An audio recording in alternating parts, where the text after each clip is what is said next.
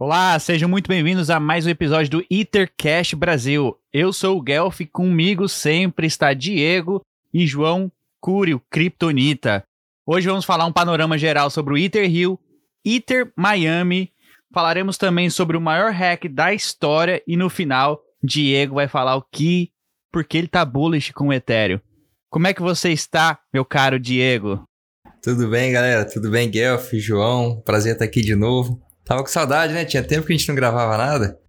Exatamente. Foi, foi, foram corridas as últimas semanas aí, mas que bom que estamos de volta e tem muita coisa para falar. Você é um cara que está 25 horas em Web3, nunca vi igual. e como é que você tá, João Cury? Cara, eu acho que depois do, do Ethereum, Ethereum Rio, né, acho que muita coisa mudou. Infelizmente a gente não conseguiu gravar é, mais episódios até a gente acabou ficando numa correria, mas foram correrias boas, por razões boas. E agora a gente está aqui de volta, mais animado do que nunca, não só com o nosso podcast, mas com o ecossistema também, esperando grandes mudanças e algumas delas a gente vai falar com vocês hoje. Curi, seja muito bem-vindo à Web3. Eu fiquei sabendo que você agora é 100% ali Web3. E aí? Cara, é, foi uma, uma grande mudança, uma grande virada de chave na minha vida, mas uma virada de chave que cada vez mais eu percebo que é certa, né, cara? O único porém é que eu achei que eu não ia ter trabalho, achei que não ia fazer nada, achei que ia ser difícil para trabalhar. Parece que não para de cair trabalho na minha mão, mano. Pô, desde que eu tô full Web 3, parece que todo dia tem mais trabalho que o outro. Esse dia eu tava falando com o Guelph que a gente ficou desde 4 horas da tarde até 10 horas da noite fazendo reunião. E, e, parece que assim, 10 horas da noite apareceu mais trabalho ainda. Eu falei assim, não, cara, não é possível. Não que é possível. isso? Ô, Diego, e você tá 95%, né? Quase Web3. Os outros 5%, é, fisicamente você não tá. Mas eu sei que 100% do tempo você tá. E aí? É, é, questão de tempo, né? Como o João falou, cara, o Ethereum Rio foi, foi uma mudança radical nas nossas vidas, assim, né? Muito, assim, gerou resultados imprevisíveis, né? Queridos, mas imprevisíveis, assim, para nós dois, assim, foi muito bacana. O Iter Hill gerou, te deu uma passagem pro Iter Miami. Pode falar um pouquinho sobre isso, Diego? ou, ou, fala, ou, fala sobre, ou fala sobre o Iter Miami aí, eu sei que você foi um, foi um evento bacana também, se quiser dar uma, um panorama de como é que foi aí, o que, que você aprendeu de novo aí, o que, que tem novidade né, então eu vou. Vindo pro ecossistema. Eu, eu, vou, eu vou pedir pro João Cury antes falar alguma coisa o que, que ele achou do, do Ethereum Rio, né? Eu gostei muito do evento. Claro. Nós, eu tô super ansioso já para pro próximo, no ano, no ano que vem. Foi o maior evento de, de blockchain que a gente viu no Brasil. É, é, pelo menos que, que eu tenha conhecimento.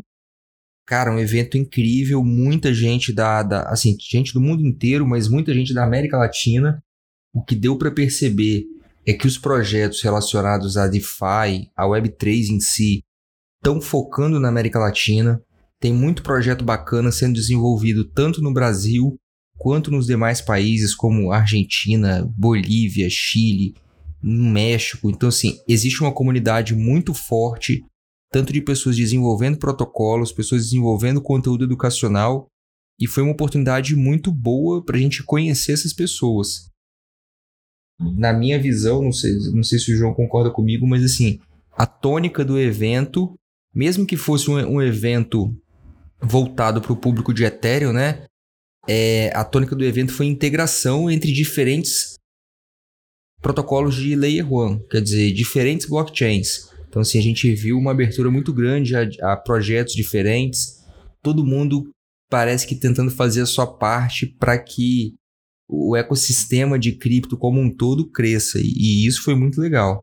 E eu falo para todo mundo que a América Latina, em geral, é, é o próximo hub. É, é, o, é o mercado, todo o mercado está olhando para a América Latina. É, só o Brasil em si conta com mais de 200 milhões de pessoas, a América Latina em geral são mais de 630 milhões de pessoas, e todas essas pessoas precisam da tecnologia de blockchain e precisam de Ethereum é, assim, da blockchain do Ethereum. Por razões óbvias, né, né Diego? É uma então, coisa eu tô que bem eu, bullish eu sempre, com isso. É uma coisa que eu sempre comento. A, a visão que a gente que tá em países que têm um sistema. Historicamente, né? A gente vive em regimes financeiro, político-financeiros e econômicos precários. é que a gente está muito mais sujeito a inflação, crises monetárias e coisas assim. Eu lembro desde a minha infância, para você pegar na, na, história recente do nosso país, nos últimos 40 anos, quantos, quantos regimes monetários a gente passou, quantas moedas diferentes, quantas crises financeiras. E aí é curioso a gente ver, às vezes, o pessoal de Estados Unidos e Europa, que bem ou mal, a maior parte, pode não ser a maior quantidade de usuários, maior, mas a maior parte de dinheiro que está envolvido dentro do mercado cripto vem de Estados Unidos e Europa.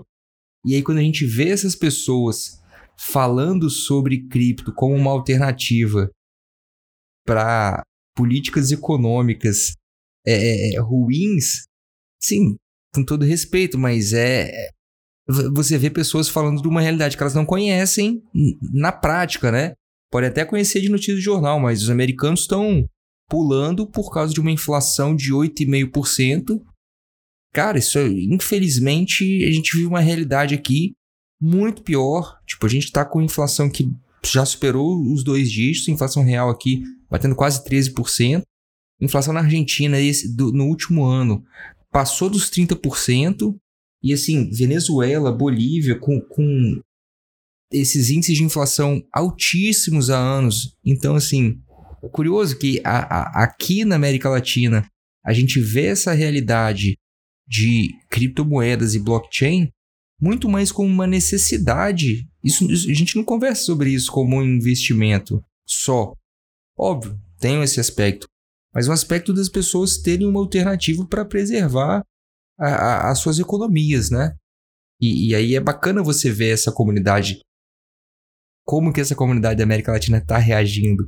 É uma perspectiva diferente do que, que o americano, do, do que os europeus veem, né? Isso é muito curioso. Concordo, e, eu acho que isso, essa tecnologia vai ser, uh, vai existir, vai ser fundamental para todo mundo. Uh, não importa se você aceita ela ou não, uma hora ela vai chegar até você. Então, essa tecnologia que nós estamos falando de blockchain como um todo, ela veio para ficar, para mudar a forma como a gente transaciona o dinheiro, como lidamos com o dinheiro. E é legal também uma frase que eu não lembro quem, quem falou, acho, mas acho que foi talvez o, o Tim, Tim Balabush, é, ou, enfim, não lembro quem foi, talvez eu tenha falado errado, mas, é, cara, igual o Diego mencionou, ver criptos como investimento, cara, acaba sendo acaba sendo algo até, até um pouco triste, eu vou dizer assim. Que o tanto de coisa que a gente consegue fazer dentro do ecossistema, por exemplo, o ecossistema Ethereum, cara, e muita gente vê, vê só, pô, vou comprar, eu vou comprar Ether ali, vou, vou acumular e tal. Pô, essa, essa parte também é importante, claro. Mas, cara, interagir com DeFi, interagir com NFTs, participar de DAOs, cara, é outra experiência. Você realmente se sente dentro do ecossistema, você realmente se sente construindo e ajudando a formar um ecossistema que você quer que daqui um, dois, três anos seja um ecossistema que todo mundo esteja interagindo, que esteja na mão de todo mundo, que todo mundo consiga utilizar. Então, fazer parte disso, conseguir se juntar e talvez até mesmo construir algo é, dentro desse, dentro, dentro da, da, da corrente mesmo, dentro do ecossistema, é outro, é outro nível, cara. É outra chave. Você realmente se sente dono daquilo, você realmente quer propagar mais sobre isso para mais pessoas. E, e, e, eu vou, infelizmente, né? A gente sempre tem com a pauta pronta aqui e acaba fugindo da pauta, né? Mas um assunto puxa o outro, né, Guelph? Você puxa, tem que ser assim. você puxa na sua orelha depois aí, cara.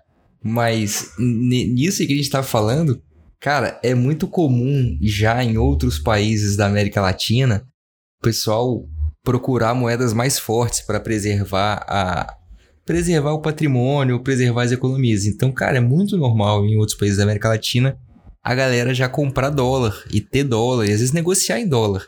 Um dia desse eu tava falando com, com um cara que é da Bolívia, né? A gente se conheceu pelo Twitter e fez uma call assim. Ele trabalha na, na Messari, né? Que é uma das empresas que faz análise de, de mercado cripto, análise on-chain. Aí a gente tava conversando aí, falando sobre isso, inflação e tudo. Ele tava me falando assim, que, cara, eu, falou assim: ah, na hora que eu chego no supermercado e faço a compra, o valor aparece para mim na moeda do meu país em dólar. Eu posso pagar nas duas moedas. Cara, isso é louco. Tipo, não é a moeda oficial do país, mas você pode pagar no supermercado. Eu me lembro que há alguns anos, quando eu estive na Argentina, você passeando pela rua, né? E você passa, passei em frente a uma imobiliária tinha várias fotos de imóvel à venda. Só quando você vai ver o preço do imóvel é em dólar. Isso é louco, cara. Tipo, e, e aí você vê que hoje aqui no Brasil a gente já não tá numa realidade. E isso é triste, assim, constatar isso. A gente não tá numa realidade diferente. Por exemplo, e aí eu vou aproveitar para fazer um merchan aqui pro, pros nossos amigos lá do Token.com. Token.com tá vindo pro Brasil trazendo um produto que fala o quê? Ó, se vem aqui, você vai estar exposto a um investimento em dólar. Porque já é algo que as pessoas procuram hoje em dia aqui no Brasil. E vem que a nossa moeda tá fraca. Então, assim, é, é triste ver que a gente hoje, que essa realidade que a gente às vezes apontava para países vizinhos aqui e falava, nossa, olha que ruim a situação lá. É triste ver que hoje a situação aqui tá chegando próximo daquilo. Mas por outro lado é bom ver que a gente tem alternativas e, e essas alternativas são fomentadas por esse movimento do, da, das finanças descentralizadas, né? E aí, voltando aqui à tônica sempre do nosso podcast, que a maior plataforma hoje de você usar finanças descentralizadas é, é, é o Ethereum. É a rede Ethereum, né? Exato. Né? E, e, e, um dos tópicos, tópicos que a gente vai falar hoje é sobre o maior hack que aconteceu nas finanças descentralizadas. E o porquê o Ethereum é tão importante, faz um papel tão importante nisso. E aí a gente pode explicar isso de forma mais abrangente. Recentemente, aquele jogo famoso que muitas pessoas conhecem, chamado X Infinity, foi hackeado. E no momento que descobriram o hack, foi o, o valor do Ether ali era mais de 600 milhões, 625 milhões de dólares. Então toda a mídia é, alegou que isso é foi o maior hack da história. Mas se a gente parar para analisar o que aconteceu, esse, esse hack não foi na blockchain do Ethereum. O X Infinity, eles construíram a sua própria blockchain, eles cham chamam de sidechain, a Ronin Network. E esse network, essa chain, ela não tem a segurança do Ethereum. Então, o invasor conseguiu entrar ali e hackear a, a chain toda, a Ronin Chain, e limpou os cofres, limpou os cofres da, do X Infinity. O João, ele tá bastante por dentro desse assunto e acho que atualiza o valor aí, João. Quanto que foi roubado é, no dia que foi roubado? Porque eles só descobriram, Diego, que o, o furto seis dias depois que o cara invadiu e roubou. Isso foi complicado, né, cara? Cara, isso aí é delicado, né, mano? Porque assim, eu, eu, e agora é uma opinião talvez até mais própria mesmo. É muito difícil você falar que eles só descobriram é, o hack tantos dias depois, né? Eu acredito que eles devem ter descoberto antes e deviam estar tá tentando pensar em alguma forma de solucionar, mas chegou um ponto que não tinha mais como esconder, o pessoal estava tentando tirar seus fundos, não estava conseguindo, e aí acabou, vamos dizer assim, explodindo a bomba, né, cara? Mas, pô, ficar tantos dias assim, sem perceber que sua multisig tinha sido drenada, é, é, eu acho meio, meio complicado, né? Mas, mas enfim, é, na hora que tudo, na hora que a bomba explodiu mesmo, bateu na mídia, cara, o valor tava em mais de 622 milhões de dólares, né? Um valor assim muito, mas muito absurdo, ali batendo top 1. É, acho que tava na, na briga entre o top 1 maior ataque, ataque hacker DeFi. Foram furtados 173.600 Ethereums. Então, não, não sei quanto que dá na cotação de hoje, e além do Ethereum, foram furtados, roubados também 25,5 milhões de USDT, que, que é o dólar, né? É, e, e curioso, assim, para quem, pra quem não, não acompanha, assim, exatamente não sabe o que, que é o Axie, o que, que eles fizeram? O Axie é um jogo que funciona com, com NFTs na blockchain. Só que por conta, a gente já, vem comentando isso, por conta da, da, do custo de você operar na rede Ethereum, eles fizeram uma cadeia em paralelo, né? Que é a Ronin. E aí, o que, que as pessoas faziam, né? Faziam uma, uma ponte. A gente também já falou das breeds, que elas estavam sendo atacadas e tudo mais. Para migrar ativos da rede Ethereum para a rede Ronin. E aí, o que aconteceu, na verdade, nesse, nesse hack aí, nem, não foi um erro no código. Foi uma falha na autenticação ali, digamos assim, dessa ponte. Porque para as operações na ponte acontecerem, você precisava de nove assinaturas numa carteira, né? Só que, quer dizer, tinha nove assinaturas Cinco. possíveis, você que era precisava das cinco, cinco de, cinco de nove. você precisava de cinco assinaturas, né? E aí, assim, quando a gente fala para as pessoas as- fazerem a pesquisa, tomarem cuidado com os protocolos que estão interagindo, é por isso, assim, existia um ponto bem sensível ali. Eram nove pessoas que eram responsáveis pela mo- movimentação de todo o dinheiro que estava depositado naquela ponte, que é um contrato inteligente. E aí, o que, que aconteceu? Quatro dessas assinaturas estavam sob o poder de uma fundação, que era a fundação lá que, que toma conta do, do jogo Axie Infinity. E aí o Sky, hacker. Sky des- Mavis. Isso. E aí o hacker descobriu que isso estava salvo na nuvem, cara. Então o problema não foi um erro de código, não foi nada. Foi um problema assim, o cara hackeou a nuvem, conseguiu esses dados e fez essa movimentação. E o mais louco ainda é que ele fez essa movimentação, o time só anunciou isso, como o João falou, seis dias depois, quando um usuário foi tentar sacar fundos, que ele tinha fundos na Ronin, foi voltar para a rede Ethereum, não conseguiu sacar os fundos, não tinha liquidez, quer dizer, não tinha dinheiro depositado lá. Aí ele entrou em contato com o time responsável pela ponte e tudo mais. Aí que veio à tona essa história. E é, os fundos que foram extraídos da, do contrato inteligente, da blockchain, foram depositados na FTX, que é uma exchange centralizada. Como, por exemplo, aqui a gente tem a, a Foxbit, o mercado Bitcoin aqui no Brasil, né? Uma exchange. Que para você abrir uma conta lá, você precisa declarar qual é a sua identidade, seu endereço, tudo mais. Isso que foi o mais louco da história. É, eu acho que é, o, pessoal, pessoal desconfia que eles usaram até contas de laranja para abrir a, a conta na, na, na FTX para que não criasse nenhum rastro. Porque uma vez que você transfere para FTX, você perde total lastro com o blockchain, porque o FTX é, é, não tá on-chain, é, é off-chain. Então, uma vez transferido para lá, já não consegue mais verificar as transações on-chain. Mas eles não, não transferiram tudo, né? Porque é muito dinheiro. É, eu acho que eles transferiram, se eu não me engano, 30, 40 milhões de tudo que foi roubado. E o dinheiro tá lá parado ainda, tá todo mundo olhando o que, que eles estão fazendo. O que, que eles vão fazer, né? Rec- uma recentemente, eles. uma parte do recentemente, dinheiro foi depositado no Tornado também. Eu li É, sobre isso isso. que eu ia falar, isso que eu ia falar. Acho que eles transferiram recentemente cerca de 30, 20 ou 30 milhões pro Torneiro Cash. E dali também sai e não tem lastro, não tem como rastrear. Mas o interessante que você falou, e, o, o, o Diego, que foi um erro, falha humana. O pessoal, o pessoal é, da Sky Mavis confiou no servidor deles. Então, não necessariamente uma pessoa precisava assinar, eles deixaram com que cinco chaves a Sky Mavis assinava e ficava em computadores diferentes com o mesmo, é, talvez, mesmo é, código ali, não sei como é que é especificamente isso. Aí o hacker foi um, um erro simples, ele mandou um link, né? A suspeita é que ele mandou um link desses que a gente recebe no e-mail de, de, de esquema e tal. Mandou um link para um, uma das pessoas que assina a multisig.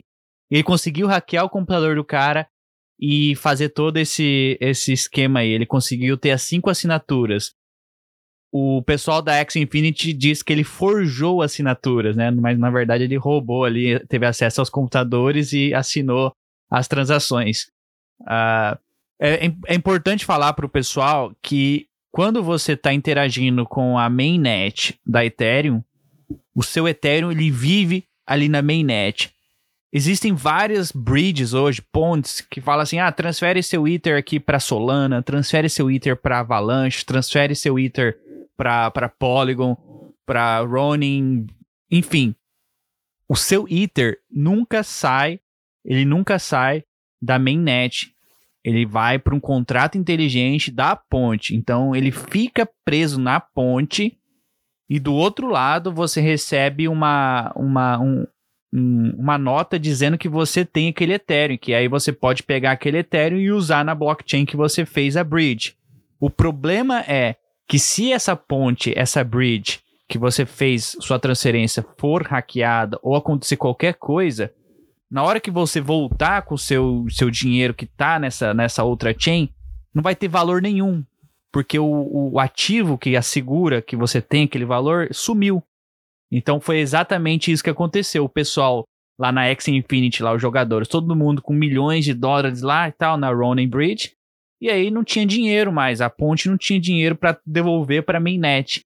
E, ou seja, todo mundo foi hackeado, foi um hack em massa. Todos os jogadores foram hackeados. Qual foi o resultado final? O que, que a X Infinity é, tá fazendo para recompensar os jogadores, vocês sabem? Cara, a última notícia que eu tive é que a. Eu não sei, foi a, a Mavis, a, a própria Mavis se comprometeu a pagar todo mundo. Então, assim, eles vão repor os fundos. Eu não sei se eles tinham algum tipo de seguro, se eles estão tirando essa grana de algum outro projeto, o que que é. Mas a promessa deles, eu, eu li isso ontem, ontem ou hoje, se eu não me engano.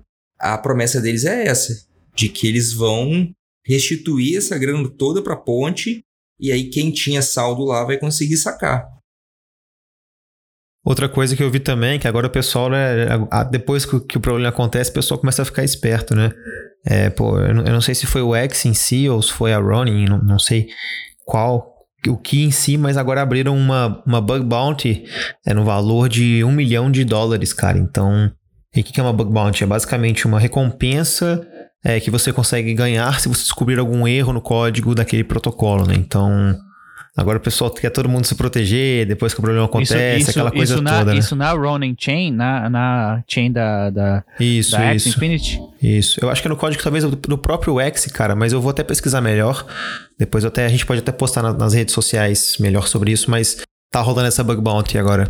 Então, pessoal, é, teve, uma, teve essa narrativa é, o ano passado, esse ano inclusive, sobre as taxas do Ethereum. Ah, Ethereum é muito caro, que não sei o que, vamos para outras chains que é muito mais baratos, que tal, tal, tal.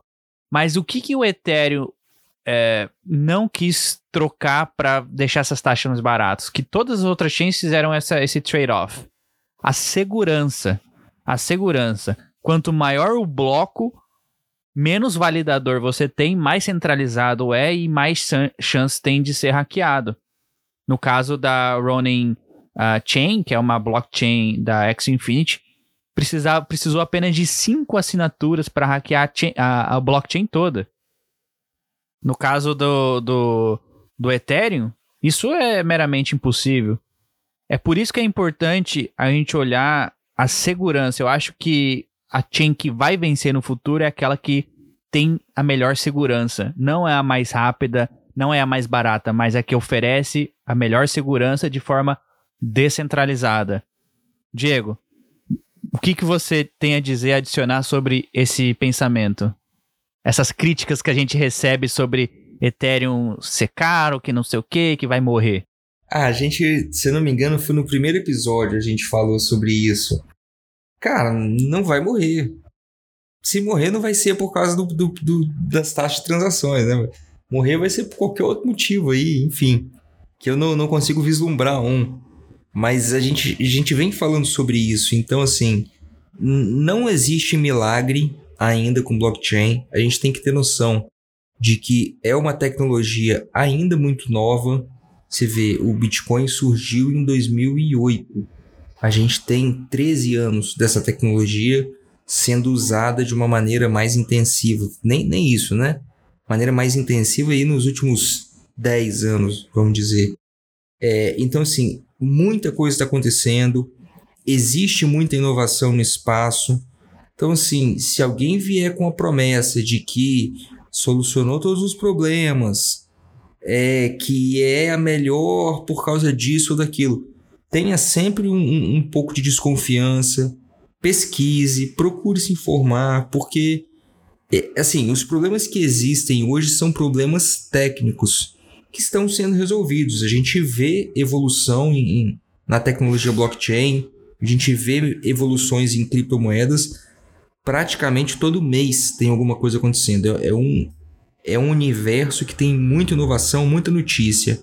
Mas assim, tem que tentar filtrar um pouco do que está acontecendo. Não é tudo, tem muito ruído nesse espaço. E assim, aquela, aquela velha história, né? Nada que a gente fala aqui é, é recomendação financeira. Mas tome cuidado, procure saber o que, que você está fazendo. Então, assim, a gente tenta fazer esse conteúdo educacional para chamar a atenção das pessoas que é muito legal, é uma alternativa muito boa para um sistema financeiro tradicional que traz benefício para uma parcela muito pequena do, da população. Então, existem soluções hoje já que conseguem fornecer serviços bancários de fato para pessoas que não têm acesso a banco. Então, hoje você consegue fazer um empréstimo com liquidez imediata, transformar dinheiro, criptomoeda em, em dinheiro para você usar e pagar o seu aluguel, investir tudo sem a menor burocracia. Então hoje você consegue depositar a criptomoeda em um, em um protocolo, deixar ele como garantia, sacar uma outra criptomoeda para vender ela e fazer real, por exemplo, para fazer um investimento sem burocracia nenhuma, sem papelada, em coisa de minutos você consegue fazer. Então, assim, existem alternativas, mas tome cuidado. Não é tudo que é bom, não é tudo que é uma maravilha. Problemas ainda acontecem. E a gente está aqui tentando mostrar que, assim, nem sempre o que é mais barato ou o que é mais rápido é o melhor, né? Engraçado que você consegue olhar a carteira do, do hacker e dá para ver quantos que, quanto, quanto Ethereum ele ainda tem ali. Ele tem 147, uh, 147 mil Ethereums parados ali.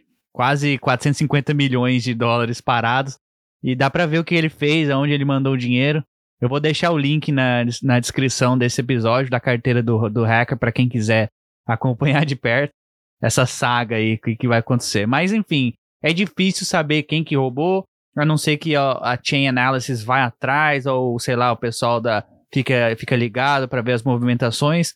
Mas a gente precisa tomar muito cuidado com pontes. Eu acho que até ontem todo mundo achava que a multisig era algo seguro. E hoje a gente sabe que na verdade não é. Então, isso é isso cabe para que os, os, desenvolvedores olhem outras formas de, de criar segurança nas chains, nesses protocolos, para que casos assim não aconteçam novamente. Então, pessoal, tomem muito cuidado, é, não invista mais do que você está disposto a perder. E a gente sempre fala, o Ethereum, na nossa opinião, é o melhor ativo é, nesse ecossistema, é o que está mostrando a melhor segurança. Ethereum e Bitcoin é os que são mais descentralizados, que tem mais, que tem um futuro mais promissor e é onde que a gente sempre está investigando e olhando de perto. Então, se você é aquele, aquele, aquela pessoa que busca, está buscando a próxima, o próximo token que vai explodir, tome muito cuidado, faça suas pesquisas e não entre em cilada, não vá com, com muita sede ao pote, porque coisas assim podem acontecer a qualquer momento e a gente não sabe. É, isso tudo é um grande experimento feito por desenvolvedores, programadores. Isso é um software. Todo, é, uma pessoa ela, ela que saiba, fa saiba fazer um software, ela vai criar um protocolo, um, um aplicativo.